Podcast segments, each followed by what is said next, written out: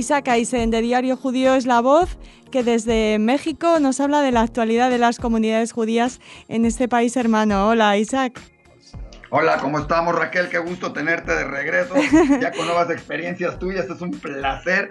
Digo, no porque con Daniel no lo ha sido, porque fue extraordinario, un súper profesional, muy conocedor y fue, era increíble. Pero ahora con las experiencias, yo creo que en vez de que hable yo, nos deberías tú de platicar de cómo te fue en Israel, Raquel. Pero bueno, ese es otro tema, ¿verdad? Desde luego. Además que no habría horas suficientes en Radio Sefarad para contar lo maravilloso que ha sido estar allí. Así que, Isaac, si te parece, nos centramos en, temas como cómo vivieron las comunidades judías mexicanas estos días tan especiales que, que son Yom HaShoah, Yom HaSmaut y Yom HaSikaron. Y luego, por supuesto, me tienes que hablar de de, Chicharito, que yo soy del Madrid, Isaac. Eh, solo porque es el Chicharito, le echamos porras y lo felicitamos y todo. Esperemos que sea suficiente para que meta muchos goles, para que el Chicharito se quede por ahí este, en España, pero esperemos que Messi y compañía sigan metiendo goles. Ya sé, Raquel, que es una de nuestras discusiones, pero ahí seguiremos. Pero creo que ahora un mexicano, aunque no tenga que ver con la comunidad y todo, está como leían por ahí en otros lados en Argentina, está rompiéndola en España.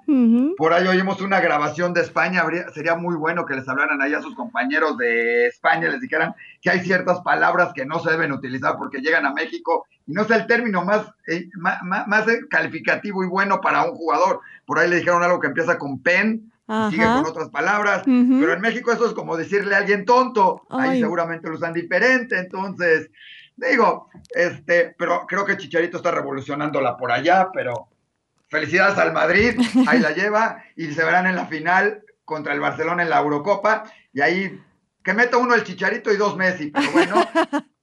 Bueno, este, no puedo coincidir contigo en ese deseo, pero sí seguro que estamos de acuerdo en querer hablar de esos días tan especiales con los que comienzas tu crónica, ¿no, Isaac?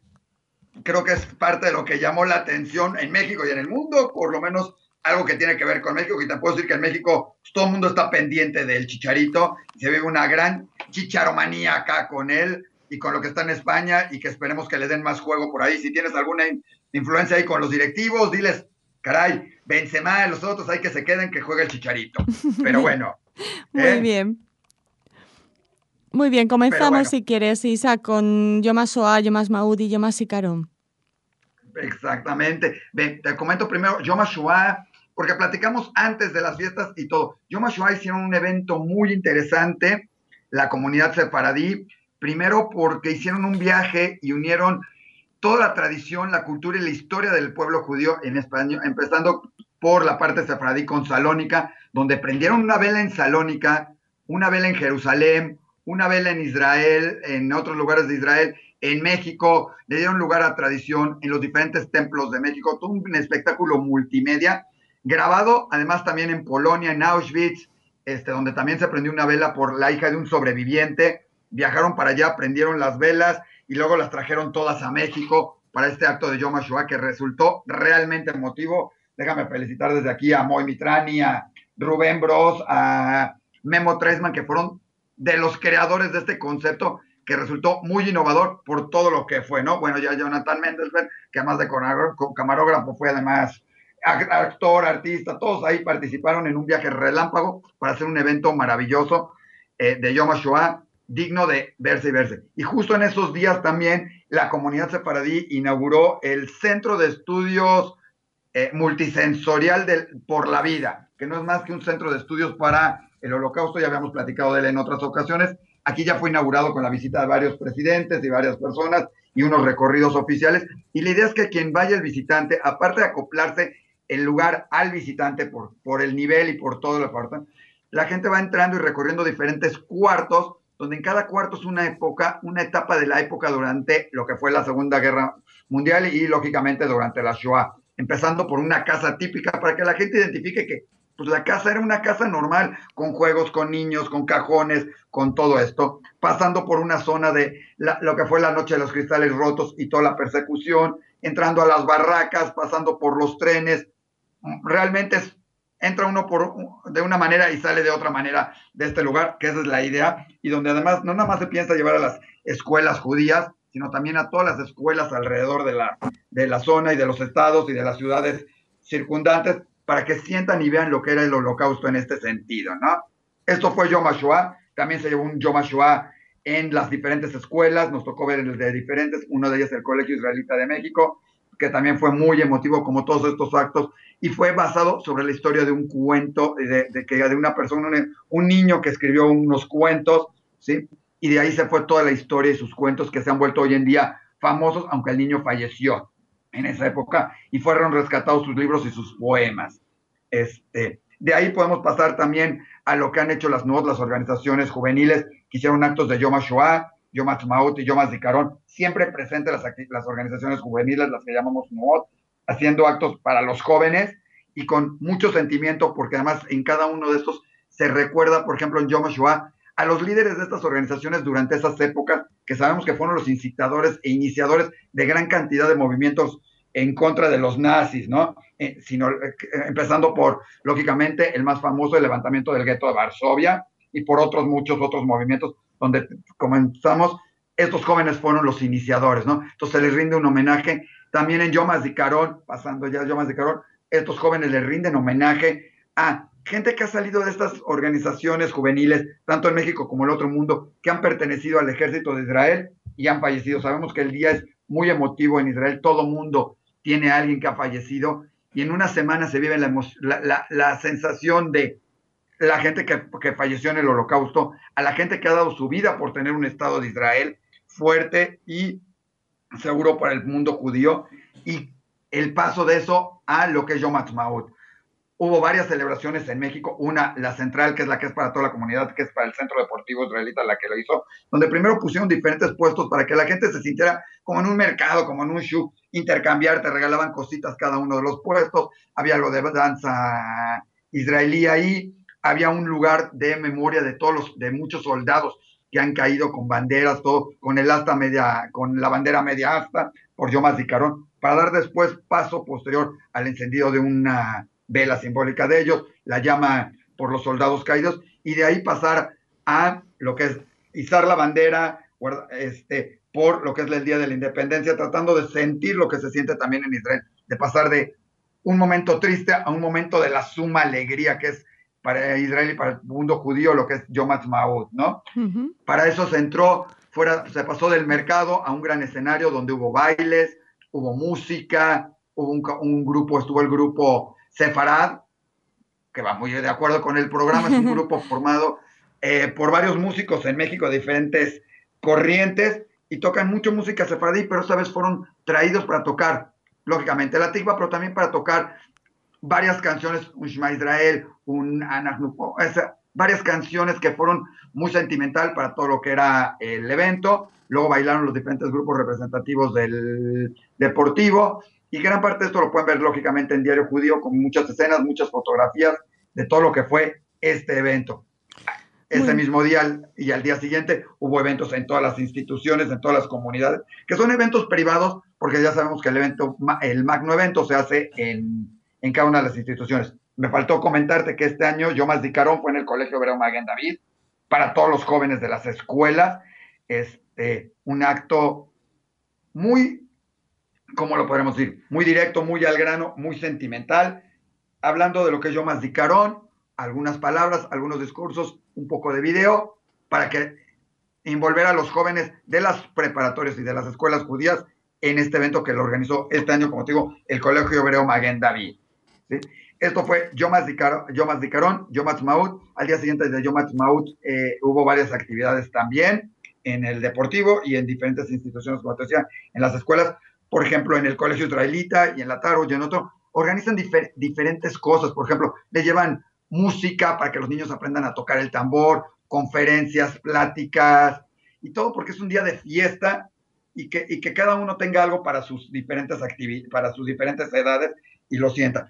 Lógicamente hay bailes, hay fiesta en todas las escuelas y en otros lugares de la comunidad, ¿no? Lo que fue Yom Yomas de Carón, también se conmemoró el levantamiento del gueto de Varsovia el día 19 de abril, con varios actos, en especial uno en la Keilash Kenazi, donde este, se hubo palabras en Yiddish, hubo palabras nuevamente de jóvenes de Etnuot, algún sobreviviente y varias personas más que estuvieron ahí involucradas haciendo memoria de lo que fue la importancia del levantamiento del gueto de Varsovia, que al día de hoy tenemos que seguir recordando y, y dejar muestra de lo que fue y lo valioso que fue este evento, ¿no? Por supuesto que sí, Isaac, y como siempre envidiable todas, todas las actividades que, que, se realizan en las comunidades judías para, para celebrar, por ejemplo, estos días que son tan importantes para Israel y para los judíos de todo el mundo. Continuamos con tu crónica, no sé de qué tema nos quieres hablar ahora, Isaac. Te, te platico de unas cuantas cositas más. Hubo también, ya entrando, pasando las festividades que se dieron, hubo, por ejemplo, una exposición de Monte Sinai, que es una subasta silenciosa, se llama así porque están expuestas diferentes obras de artistas y la gente va y da una subasta y dice cuánto quiere ofertar por el cuadro y el dinero que se recaude es para educación y para actividades comunitarias de alguna manera, pero también es muy importante que se rescató la obra de 60 diferentes artistas comunitarios, enseñando que dentro de la comunidad hay gran cantidad de potencial artístico, obras fabulosas que van desde escultura, este, pintura, eh, fotografía, técnicas mixtas. Podremos hablarte de uno y cada uno de los artistas, pero sería injusto porque se nos podría ir alguno, artistas consagrados, nuevos artistas jóvenes, personas y cuadros que iban desde X cantidad hasta gran cantidad para que la gente pudiera, como tú te digo, subastar, donar ese dinero, pero aparte llevarte una obra valiosísima. Hay un cuadro en especial que se hizo por el centenario de Tere Memun, se hizo un cuadro por, recordando hace tiempo, desde que estamos con Radio Separada, recuerdas que en algún momento hablamos del centenario de la comunidad Montesinay y de la comunidad judía, Tere Memun hizo un cuadro donde el fondo es en principio el billete de lotería que se hizo para esa época. Arriba de eso viene un árbol mostrando que hay cimientos, pero que hay ramas y que hay florecimiento de la comunidad. Y arriba cuadritos chiquitos de los diferentes aspectos de la comunidad judía de México y de esto, desde una persona tocando el shofar con su talit, una piñata muy mexicana, el escudo de México, la bandera de México, la bandera de Israel, el mercado mexicano y cada una de estas actividades que involucran el judaísmo, el mundo judío y por supuesto nuestro bello y querido país como es México. ¿no? Esto fue ayer, es una exposición que abrió el día domingo con gran afluencia de gente y digo, con la participación de 60 diferentes artistas para llegar también hasta el martes. Fue tal el éxito que se decidió dejarlo, no nada más el domingo, sino hasta el martes, para que la gente tenga oportunidad de ver toda esta obra, que debe haber más de 300 obras ahí puestas, te soy sincero, no las contamos, pero había más de 200, 300 obras expuestas para gustos de todo mundo, desde lo abstracto hasta lo realista, hasta lo colorido, lo oscuro y todo, para que cada quien encuentre una obra y al mismo tiempo estar ayudando dentro de la comunidad, ¿no? Una iniciativa muy interesante. Eh, ¿Cuál es la próxima, el próximo apunte de, que nos quieres que comentar, Isaac? Te, platico de dos libros rápidamente. Uno, porque orgullece a toda la comunidad judía de México y a todo el país. Este, la presentación del libro de Andrés Roemer, Move Up, pero ahora en Inglaterra. Es un libro que él escribió en español y ahora se presenta en Inglaterra, está por hacerse el día 22 de mayo, aunque ya vimos a la luz los primeros ejemplares un libro maravilloso que habla sobre la movilidad y por qué unos países avanzan, otros no, otros se rezagan. Recordarás que ya lo hemos hablado cuando lo presentó en México hace más o menos un año y ahora lo presenta ya en Inglaterra, lo cual es todo un éxito que un escritor mexicano, que además hoy en día es cónsul de México y representa a México en San Francisco, escribe un libro y se ha presentado en Inglaterra, lo cual pues enorgullece a todo mundo, ¿no? También se presentó ayer un libro escrito curiosamente, por conversos, ¿sí? hablando sobre el judaísmo, un libro muy interesante, este, que vale la pena leerlo, se presentó ayer con diferentes autores, los, entre los autores están eh, Becky Rubinstein, déjame darte nombres correctos, bueno, hay diferentes actores para no, no equivocarnos, ¿sí? y el libro se llama Autores Judeo-Conversos en la Ciudad de México, y que es una obra que trata el tema de la intolerancia, habla de 11 personajes del mundo literario que en su vida y obra muestran diferentes indicios para ser considerados como criptojudíos, su historia, su descendencia de judíos, y algunos de ellos hablan como de Luis Carvajal el Mozo o Tomás Treviño de Sobremonte, que fueron quemados como actos por sus actos de fe, ¿no? ¿Sí? Y todo esto va hablando de estos judíos, de esta parte, ¿sí?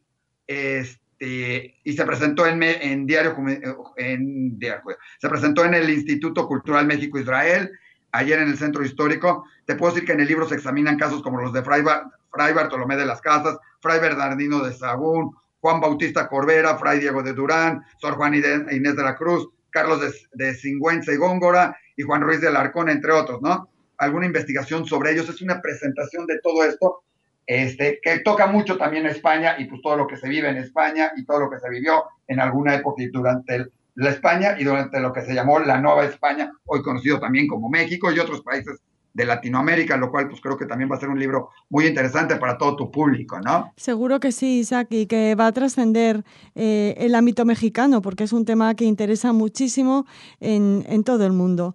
Eh, ¿Con qué quieres concluir esta, esta crónica desde México? Hay, hay muchas actividades más, pero creo que una que es muy importante, ¿sí? Es la carrera Camina conmigo que se dio ayer lugar, que se dio lugar ayer en un bello y emblemático lugar como es el Bosque de Chapultepec. porque es importante esta carrera que no es únicamente de la comunidad judía, pero es muy importante porque este año participó activamente y fue parte de los organizadores Cadima. Como tú sabes, Cadima es la asociación en México dedicada a los judíos con algún problema de discapacidad, ¿sí? los atiende, los cuida, les da actividades, todo. Y ayer participaron, fueron de los organizadores y fue maravilloso verlos correr. Había y mucha gente de la comunidad que se unió a la causa corriendo, caminando, primero una carrera de 5, otra de 10 kilómetros y una caminata de 3 kilómetros, donde curiosamente se juntó muchísima gente que ya había corrido. Dijo, no importa, correr, caminamos otros 3 kilómetros junto con la gente de Cadima y de CONFE, que es la asociación paralela, digamos, pero en México, referente a los problemas con discapacidad.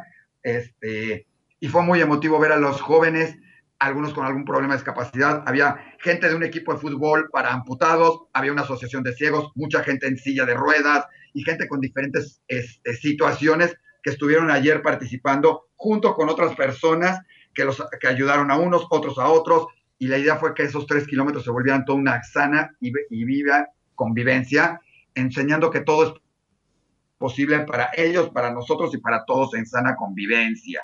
Fue ayer la carrera, ya tendremos ahí escenas y todo, y vale la pena tenerla muy presente y seguir muy de cerca lo que hacen estas actividades, estas eh, actividades. Por último, te termino con dos cositas importantes. Una, te comento que Diario Judío, junto, seguramente Radio Separada está invitado también, están invitados, están en España, ahorita tenemos ahí una representación que próximamente estará sentado con gente del rey de España y seguramente con el rey para promover España, promover todo lo que son este, el mundo judío de España y varias cosas más y tenemos justamente ahorita, está por ahí por Barcelona y todo estará llegando en estos días, en estos momentos, a España para hacer otros reportajes. Como tú sabes, en Diario Judío tenemos una sección muy dedicada a lo que es el judaísmo sefaradí y a lo que es Sefarad, junto con todos los programas de Radio Sefarad, y ha tenido un gran éxito a nivel de México y a nivel del mundo, y es un placer que en eso se complemente todo lo que es Radio Sefarad y que esta vez hayamos sido invitados para estar y participar ahí en la propia España, ¿no? Eh, Isaac, perdona,